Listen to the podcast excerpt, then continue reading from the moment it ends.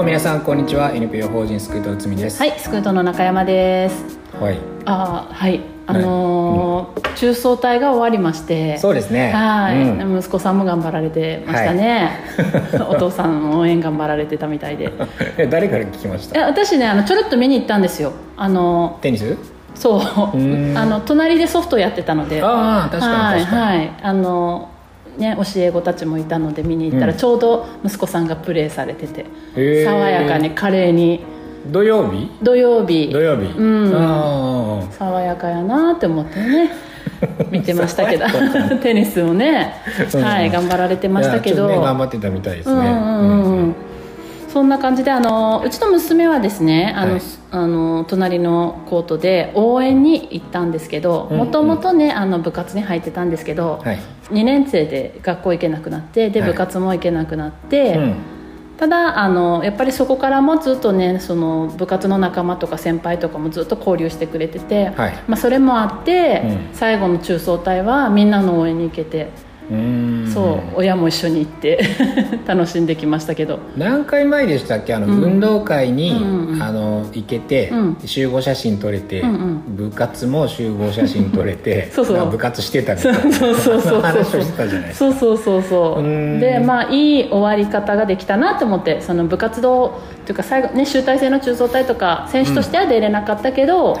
まあ応援で、まあ、私も一緒に保護者さんと一緒に久しぶりに盛り上がれて楽しかったんですけれどもいやちょっと本当うん部活を休んでて、うん。ししばらく行ってなかったので久しぶりに見たらもうみんなすごく上手になっててそりゃあね。いやもうね最初1年生の時は1年生の中層隊の時はこうボール飛んできてもえどこに投げるとみたいな感じだったんですよ。ルールもわからないみたいな感じだったのが、はいはい。もうみんなしっかりね速い球投げてたしね。そうそう。ただねなんかねすごくこういいなって思ったのは、うんなんていうのかな。結局負けたんですけど、うん。もう最後までこう笑顔が終始笑顔だったんですよ。すごいねおっとりした子たちばっかりのうんうん。部活動で、はい。あんまりこうスポーツなんですけどガツガツしてなくてあんまりこう勝ち負けにこだわらないようなところもあって、うん。まあまあね本当はそうじゃじゃあちょっとあれなんでしょうけど、まあ、結構その辺を最後までねこう保ってて最後は笑顔でね負けたんですけどうん。終わってなんか試合もねすごいねほんわかしてんの。う んね。そうほんわかしててまあなんかそうこういう部活もねありだなって思って、そうね。結構ねもうバリバリの部活が多い中で、うんうん。うんうんなんかちょっと緩めなんですけど、うん。でだからこそ3年間続けられた人たちも多かったんじゃないかなって思ってまあねでもあると思いますよ、うんうんうん結局運動がうん。そんな上手くないうんうん。人たちでもうんうん。体を動かすのは好きっていう子は結構いるじゃないですか、うん高校生とかでもね、だからねそこのスポーツ嫌いとか体育嫌いを生んでいるのは、うん。あの僕はやっぱりその学校とか部活とかの、うん。まあ、勝利至上主義みたいなところがかなりあると思いますよ、ね。うんうん純粋に体を動かすのって気持ちいいから、うん。うん。そうだよね。そうそう。だから何人かから僕聞いたことあります。よ社会人になって、うん。そのフットサルを、うん。あのやり始めて、うん。そのやっぱ体育とは全然違うから別に普通に楽しくやればいいでしょ、うんうんだから自分はなんか体育嫌いとかうん。スポーツ嫌いって思ってたと、学校の体育が嫌いで、部活が嫌いだっただけだったっていうのはね,、すごくわかります。なんか後からね結構そういう話を聞きましたよ、うん。うん。それはねやっぱりね結構あ多いと思います。多いですよね、私もねあの個人的にほ体育館を借りて、うん。ゆるーっとバドミントンをしてるんですけど週に今でしょ？1回。そうそうそう,、それもうちのこう通信制の子たちも誘ったら結構来てるんですよね、そうよね。そう。でも本当にもうゆるってしてるのでそこがいいみたいで、毎回ね、うん、学校お休みしても 来る夜は来るみたいな。昼間は休んでも 夜は来るみたいな。不登校だけど部活は来るみたいな。そうそうそうそう。そうそこでね午前も来てほしいなとかは言うんですけど、まあそれはそれでちょっとありなのかなと思って接点がね持ててるのそうね。でちょっと嬉しいんですけど、そうそう。はいやっぱりねその子とこういう場所とか家じゃないところで誰かと関わるっていう機会がね、うん。確保されるってことがまず第一ですから、うん。うんうんそう。もちろん来てゆもらいたいるっと感を大事にしてます、うんうん。なるほど。はい、はい。っていうこう今日の小話でした。はい。もうね中層隊お疲れ様でした。こんがり焼けられて。かなり焼けてます、ね、はい。はい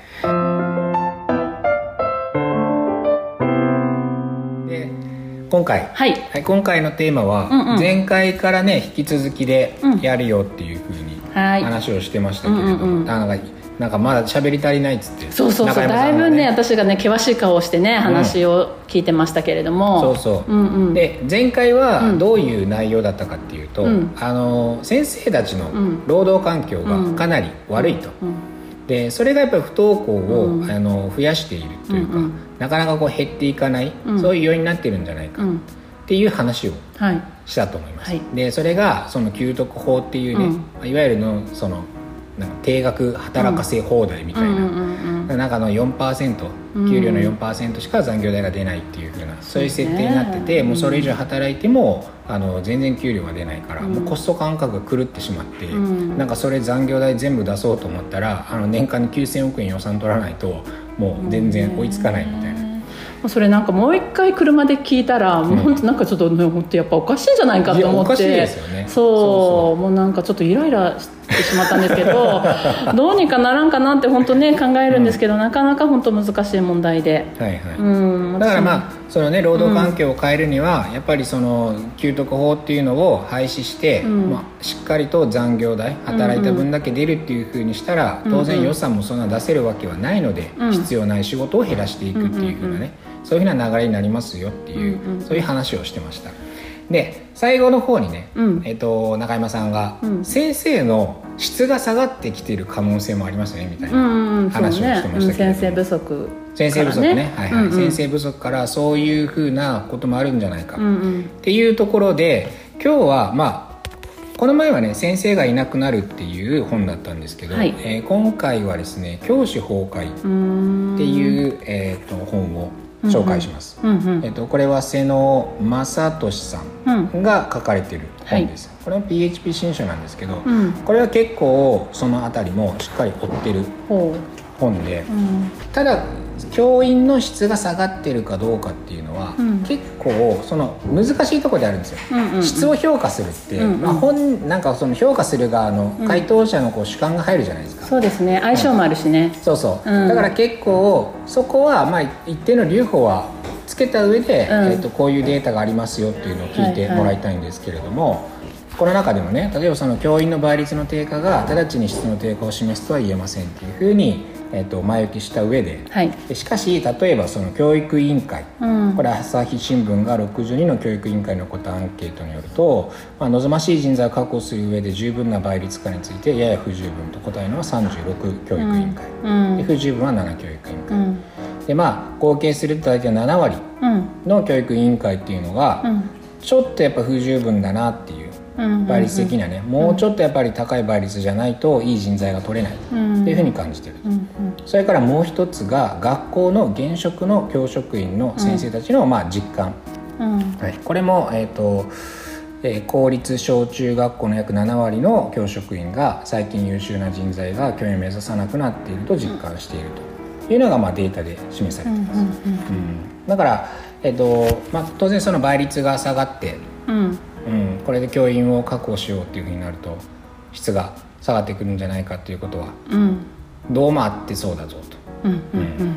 そうね。いろいろちょっと想像しながらなんかあの同じ職場にうん。うんこの人はっていう人がいると、うん。なんかそれだけでちょっとなんか職場環境が 穏やかじゃないなって思いながらちょっと想像してました。なんかもう余計にこうイライラしちゃったりとか余計な仕事が増えちゃったりとかしてうんなんか結構チームワークなところがあるので、まあ、私たちの職場もそうですけどチームワークで動いてるので正直こいつ無理だろうっていう人がいると、崩れちゃいますよね。僕の話じゃないですよまっすぐ今僕って言ってましたけど。そんなそんなことないですよ。そんなまあいろいろね、まあ、新しいことをされますけどね。ちょっとねねあの斬新ではありますけど、うん。まあ、そういうこうさこの間も言ったけど、うん。まあ、言える関係性っていうのはまだこう健全だと思うんですよね。そうね。こう言えないでもうイライラするだけみたいな環境が職員室の中でうん。こうね立ち込めちゃうとはい。やっぱり学校の雰囲気も良くないし、まあ、それがやっぱり生徒にこうどううんいいふうには還元されないなっては思います。そうね、うん。その前回のその労働環境のうんうん。改善っていうか、過酷な状況っていうのと兼ね合わせると、うん。それもさ例えばこう余裕があったら、うん。まあちょっとぐらいミスしてもさ、うんうんうん。少しこうこっちも余裕があるから、うんうんそのフォローとかできるかもしれないけど、うんうんうんこっちが忙しい状況で、うんうん。そのなんかそういうなんかちょっとこうトラブルとかを起こされると、ん。個人的なね、うん。うんなんかやっぱフォローもいけないじゃないですか。そんな余裕もないし、うん。だからなんか自分で何とかしろよみたいな、そういう意識が高まっちゃいますよね。ねこっちも仕事たくさんあるんだぞって確かに。なんか私が最初こう新入社員で入った時は、それこそ本当に何も世間のことも知らないし、はい。アルバイト感覚が抜けなくて、うんうん。なんわか定時帰りますみたいな感じの、本当に多分上司だったら嫌だったろうなっていうようなうん。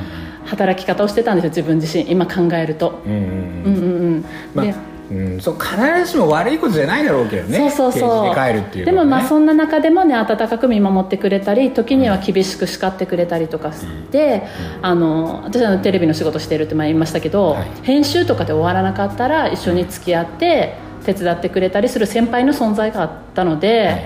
まあ、そこでこういろいろ学んでいきながら成長していって、うん。たまには飲みに連れてってもらったりとかして慰めてもらいながら。はい怒られても上司に怒られても先輩が連れて行ってくれたりとかね。そういう環境があったからなんとかこうね、こうやってこれた部分はあるんですけど、はい。そういう環境がねこう教職員の中であるのかなっていうのはちょっと思います。あえっとね、うん。それは何かのねオンラインの会議に入っている時に、うん。それがもう会議が終わった後かな、ん。でそこは先生も入られたんですよね、うんうんうん。現職の先生が、うんうんでその時にやっぱり昔20年前30年前と比べたら、うん。その職員室の中でうん。会話する時間が圧倒的になくなったっておっしゃってて、あーだからつまりその新任で入ってくる、んうん。その若い先生たちに、うんうん。ベテランの人がその職員室の中で、うん。例えばこうちょっとこう暗い顔してたらどうしたのみたいな、うんうんうん。でそのいやそれはこういうふうにすればいいよとかっていうふうな、うんうんうん。その年長世代からの,、そのいろんなアドバイスとかっていうのがそこであって、うん。それでその教職員若手を育てるっていうふうな、うん。そういうふうなまだ文化がね、んうん。20年30年前はあった、余裕があったから、うん。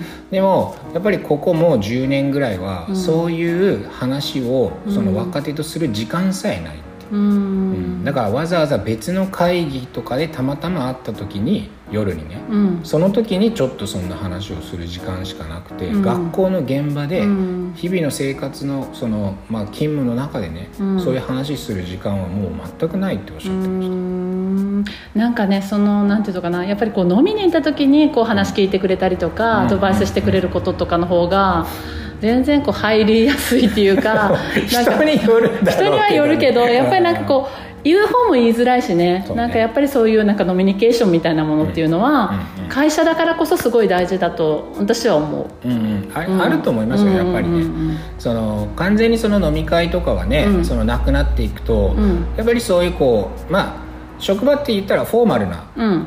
その場じゃないですか、うんうんインフォーマルなところでね、うん。その公的なところとはちょっと違うところでうん。いろんな話をするっていうのが、うん。関係の深まりには重要じゃないですか、うん関係が深まっていくからこそんそれこそ、あの叱ることもできるだろうし、うん。相手のね、うん。性格とかも分かるだろうしね、うん。そういうことが全く抜け落ちていってるから、ん。うん。それこそさもうほら先生ってさもう自分一人の世界じゃないですかもう教室入ってしまえば。ね。だからさこう下手な授業してっても全然こうバレないじゃないけどそのままこうそれがずっとうん。もうね、うん。続いていっちゃうパターン。うんっていうのもあるのでね。逆にこうねこうサラリーマン他の営業職とかやったら下手なことやってたらさもうかもう数でこう出るじゃないですか。はい、でお前ここはこうだぞとかさ、うん。いうアドバイスとかができるけど、うんなんか逆に今日教職っていうのはもう本当にこう単独で成り立ってるみたいなところがあるので、はい。まあ、それはちょっと怖いとこだなって思いますけどね。怖いところですよね、うん。そう。で前もほら俺が塾の先生の時に、うんうん。あのなんかしばらくちょっと、まあ、変な話調子乗ってた時期に生徒が来なくなって、うんうん。自分のやり方を変えたっていう話をしてたじゃないですか、うんうんうんだからああいうふうに一定程度自分の授業とかが、まあ、ちゃんと評価される、うんうん。あのフィードバックを受けて良くないっていうのがうん。分かるようなね、うん。仕組みがあればいいんですけど、うんうん。ただ今じゃあその先生たちを評価するみたいなものを学校現場で厳しくしたら、うん。なんかねあんま良くないんじゃないかなって、そうん余計になんか先生たちの仕事が増えてしまうから、うん。やっぱある程度仕事に余裕がある中で、うん。その評価があって、うん。その評価を改善していくためにうん。本人が努力する、うんあるいは研修に参加するとかね、うん。自分で勉強するとか、うんそういうふうな改善ができる風になればいいですけど、うん。今こんだけ忙しい中で、うん。なんか評価とかを例えばそのいね先生他の先生からとか、生徒からとか保護者からとかね、うわそれはちょっとなんかこのそうなのよね。この状況でやるのはあんま良くないかなっていう気がします。こう若い先生はやっぱりこうみんなで育ててあげたいという気持ちはあるんですけど、うん。本当にもうそれこそ折れちゃうんじゃないかなっていううん。なんか心配もあるし絶対調子乗るじゃないですか若若い時って。調子乗ってたっていう私もすごい調子に乗ってたからさ今思ったらすごいなんかこうもう給給料泥棒じゃないけど、まあ、ようあんなので使ってもらえてたなって思ってね。うんうんうん。後になって思うとあるけどやっぱ本当にうん。育ててもらったなっていう感謝の気持ちは今やっとこう持てるようになったので。そうね。よくほら恩送りって言うじゃないですか、うんうん。自分が年長世代からしてもらった恩を下の世代うん。にちゃんと返していくんだよみたいなことを言われるでしょ、うんでもそれが今できない状況ですよね、うん。僕らはその一応そういうふうにね、うん。あの失敗とかもある程度受け入れてもらってうん。育ててもらったけど、うん。じゃあ僕らが今下の世代でうん。できるかっていうと、うん。その今僕がもし先生として学校の現場に入ってたら、うん。まあ無理だろうなって思いますね。奥さんの働き方見ててもやっぱ思いますもん。そうね。でもろにさやっぱりさなんかあの保護者っていうさうん超つわものが現れるわけですよ、先生の前に。はい。ねえ。ねそこをねやっぱりこう1対1で戦わないといけないっていううん。辛さっていうのはあるかなと思います、はい私もうん。この年だから保護者対応できるなって思う時もある。そうね。これ20代だったら俺取ったなって思うことはうんちょこちょこありますよやっぱり。ちょうど今その話出ま出ましたけど、うん。これは去年の、うん。えー、と2022年の、えー週刊東洋経済。はい。7月23日号が「学校が崩れる」っていう、えーそういうふうなね、うん。あのタイトルで「教員不足が招く連鎖崩壊」っていううん。特集が組まれてるんですけど、その中でやっぱり学校の先生ね,、うん。えーとね保護者からの理不尽なクレームに心が疲れるう。ーんこれがあって例えばその過労死として先生があの何件かこれまでに、えっと、10年で60か70ぐらいだったかな、うん。過労死っていうの認定されてるんですよね。まあ、うん。でも実際はもっとなくなってるんですよ。ただ認定されたのがうん。それぐらいの件数っていうだけ。過労死過労死も本当深刻だと思いますけどね。やっぱりこう自ら命を絶つっていうケースもね、うん。あると思うので。そうそう。うん。でそれがやっぱりその保護者からのクレームがかなりきついみたいなんですよ、うん、それをねサポートするうん。場がないっていうところが、そう絶対ねこう理不尽なクレームってなくならないと思うのでどこの会社でもあると思いますけれども、なんですよ。だけどそこにフォローする体制があるかないかの違いだと思うので、そうだからねそれをちゃんとうんそのそれこそ管理職のね先生たちがフうん。ォローになればいいですよ、うんうんうんうん。でもじゃなくてお前のやり方が悪いとか、うん。そういうふうにもう責任をその例えば新任の先生とかにね、うん。押し付けるような形で、うんうんうんそのクレーム対応とかっていうもののやり方がまずかったみたいな、うん形でその先生に向かってしまうと、うん。まあそれはできないですよね。ねえ。本当なんかでも一人で抱え込んでる場合も多いだろうなって思いますけどうんね、うん、まだ話足りないですけどね。まず話し足りないですよね。だからスクールカウンセラーの先生版のスクールカウンセラーが必要なんですよ。先生のスクールカウンセラーが必要。いやいや必要だと思いますよ。うーん。そうね。だもともとはねでもねそのなんていうのかなやっぱりこう年長世代というかね、うんうん。ベテランの先生たちが余裕を持って、うん。そういうね若手に関わるっていうね、うんうん。そういう時間が十分に確保されてればね、うん。うん、そこもある程度はなんかねうん。対応できるんだろうけどなと思いながら。そうね。うんうん。このスクートラジオでねこう取り上げてる意味が少し出てくるといいですね。なんか届けばいいですね。本当に何もできないこうもどかしさを今感じてるんですよ私は。うんああそうね。でそでもほらこれはやっぱうん。り知ることがまず第一だと思うんですよ、でその給特法を、うん。あの自民党が変える変えないとか、うんうんなんかそのなんか小手先の改革をしようとしたりしてるわけですよ、うんうんうん。それにはやっぱりノーって言わないといけないから、うん。まあ、そういう感じでちょっとねうん。その直接何かできるわけじゃないですけど、うんうんそういうところでね意思表明をしていくみたいな。わかりました。はい。